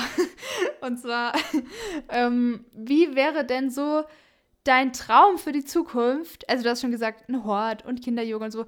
Aber wenn du dir jetzt alles vorstellen könntest, so wirklich alles, alles wäre möglich. So, what would you, was, was würdest du tun? Was wäre es für dich? Oh, krasse Frage. Ähm, Habe ich mich tatsächlich öfter schon mal gefragt, aber bin dann immer wieder so ein bisschen davon weggewichen. Weil ich mir so dachte, naja, es ist ja aber nicht alles möglich. aber doch. Doch. Es ist alles möglich. Alles möglich. Ähm, ich würde gerne eine Schule finden, jetzt auf die Arbeit bezogen, wo ich zum einen komplett ich sein kann. Mhm. Mit meiner gesamten Art, also weil ich habe auch schon oft gehört, zum Beispiel, ich bin nicht streng genug und so weiter. Oh ja, ich auch, ja. Ich glaube, gewisserweise ist das zum Teil auch einfach, weil ich ja ganz frisch quasi in diesem Berufsfeld bin und da einfach noch so ein bisschen meinen Platz finden muss. Mhm. Zum anderen ist das aber auch einfach meine Natur und ich würde mir einfach wünschen, dass die von allen Seiten anerkannt wird, so wie es ist, weil genau so möchte ich ja auch, dass mit den Kindern dann beispielsweise umgegangen wird oder dass ich mit den Kindern umgehen kann und ich stelle mir das einfach an so einer Schule unglaublich schön vor, ähm, wo jeder willkommen ist. Ja. Also jeder Mensch. Ähm, genau, und ansonsten ja, möchte ich dann natürlich für mich weiterhin so achtsam wie möglich mit mir umgehen können und da einfach ja für mich immer wieder so mit einem abenteuerlichen Entdeckungsgeist an Situationen herangehen, beziehungsweise das auch einfach lernen. Also da bin ich auf jeden Fall auch noch auf meinem Weg und ist auch sehr phasenabhängig, ob ich das gerade als spannende Entdeckungsreise oder als beschissene Belastung empfinde. Aber gell, alles ist möglich. Also du musst nichts Realistisches sagen. Du kannst alles sagen. Du kannst sagen, nee, ich, genau. ich gründe okay. eine Schule auf Sri Lanka und dann kommen da die ganzen Deutschen und wir sind eine Community. Oder ich, ich baue mir eine Villa. Also alles. ne? Es muss nicht realistisch sein. Ja, aber ich glaube, ich, also ich würde mir, glaube ich, gar nicht wünschen, dass immer alles Friede, Freude, Eierkuchen ist. Okay. Also Explosion, Kampf und Streit und nein. Nee, aber ich glaube einfach oder habe so für mich auch die Erfahrung gemacht, dass ich dass, dass es einfach so zum Leben dazugehört, dass man ja. dieses Hoch und Runter hat, diese Wellen und das das hat jetzt mhm. nichts mit der Zukunft zu tun, aber ich würde auch in meiner Vergangenheit nichts verändern wollen, glaube ich. Ähm, war ich auch ganz lange nicht der Überzeugung davon. Da wollte ich, also früher wollte ich ganz, ganz viel verändern und am liebsten nochmal alles resetten und von Null anfangen. Mhm. Aber ich habe gerade im Nachhinein, und das hat auch manchmal viele, viele Jahre gedauert, habe ich so viel aus den unterschiedlichsten Situationen mitgezogen, dass ich auch glaube ich, wenn ich jetzt so einen Plan für meine Zukunft machen müsste, also klar hat man so ein paar Lebensvisionen, zum Beispiel eben das mit der Schule und ähm, natürlich möchte ich auch in der Beziehung weiterhin so glücklich bleiben und die soll hoffentlich für immer anhalten. Und ich stelle mir auch irgendwann vor, mal so ein schönes Haus zu haben mit einem tollen Garten und so. Aber das sind irgendwie alles so Sachen, die da sehe ich auch eigentlich mittlerweile jetzt nicht, dass das utopisch wäre, glaube ich. Ähm, und bei allem anderen würde ich, glaube ich, eher sagen, dass ich da versuche, mich so drauf einzulassen und zu gucken, was kommt und dann darauf zu vertrauen, dass das gut wird, hm. wenn, wenn ich einfach bei mir bleiben kann mit allem, mhm. beziehungsweise wieder zu mir zurückfinden kann. Und ähm, ja. dazu gehört Schön. eben für mich diese Säule mit der Beziehung und Familie, Freundschaften natürlich und aber eben auch das Berufliche. Und ich glaube, bei dem Beruflichen, das ist gerade noch so das, wo ja, der, der größte Berg für mich zu erklimmen ist, um ja. da so wirklich zu einer totalen Zufriedenheit zu kommen. Wo ich auch jetzt nicht so den, das Endziel kenne, weißt du, deswegen kann ich dir jetzt ja. gar nicht so was sagen, weil ich da glaube, das ist einfach, es kommt halt auch mit mhm. der Zeit. Also wenn ich mir überlege, ja. was ich vor zwei Jahren für einen Plan hatte, dann sieht der jetzt auch schon wieder komplett anders aus. Deswegen. Ja. Aber schön. Schön, dass Vertrauen du das so offen lässt und da Vertrauen hast und dich dann auch an dir selbst festhältst und für dich so einstehst oder da bist. Total, total schön beantwortet. Super. Oh Mann, das war wieder so schön alles. Ich lieb's. Oh mein Gott, wir müssen noch äh, ganz, ganz viele weitere Folgen machen. Ich lieb's mit dir zu reden. Ich kann mich da auch so wiedererkennen und ist einfach voll schön. Vielen lieben Dank, dass du wieder da warst. Hm. Ja, das kann ich nur zurückgeben. Mein Herz ist gerade so voller Liebe und ganz warm und ich bin ganz beseelt. Danke. Ja, same. Oh Mann. Wie schön. Okay, dann würde ich sagen, wir beenden jetzt die Folge. Ist jetzt äh, auch schon lang genug, denke ich mal. Aber ich bin froh, wirklich, ich bin froh. Das ist völlig in Ordnung. Vielen Dank. Und bis zum nächsten Mal, liebe Luisa. Ja, wir können ja jetzt noch ein bisschen quatschen. Mal. Und ja. ja. Ciao. Tschüss. So, das war die zweite Folge mit der lieben Luisa. Ich hoffe, ihr konntet wieder was für euch mitnehmen und falls ihr ähnliche Struggle habt wie wir oder ähnliches durchgemacht habt oder durchmacht, ihr seid auf jeden Fall nicht alleine. Ich danke auf jeden Fall nochmal an dieser Stelle der Luisa, die eine so inspirierende, tolle Person ist ich finde, sie hat einfach voll viel zu geben und es ist jetzt schon das zweite Mal, dass sie hier im Podcast ist und ich bin einfach super dankbar. In dem Sinne wünsche ich euch jetzt noch einen schönen Tag oder Abend, alles Liebe und ein herzliches Namaste, so wie immer. Wir hören uns dann wieder in der nächsten Episode hier im Podcast. Alles Liebe, bis zum nächsten Mal. Eure Isa.